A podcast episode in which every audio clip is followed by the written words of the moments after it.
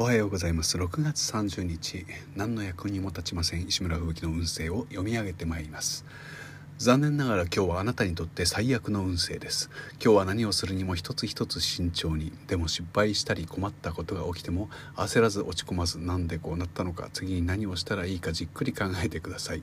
どんなことも乗り越えられないことはないはず。逆にチャンスにしてやるぞという気持ちでいきましょう。一体どんなことが起こるんでしょうか。楽しみです。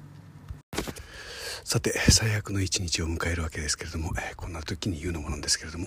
久しぶりに、えー、サイト内の子守歌ではどうですかのような、えー、録音を機能することができました、えー、不要不急の子守歌と題してツイキャスをずっとやってきたんですけどこれの負担が思いのほかあったのかな。なんかそういった細い録音をする時間がなかったわけですね。久しぶりにやっとやることができてちょっと嬉しいんですけれども、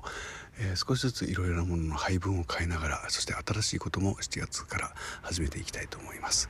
えー、アカウントを新しく作りましたので、え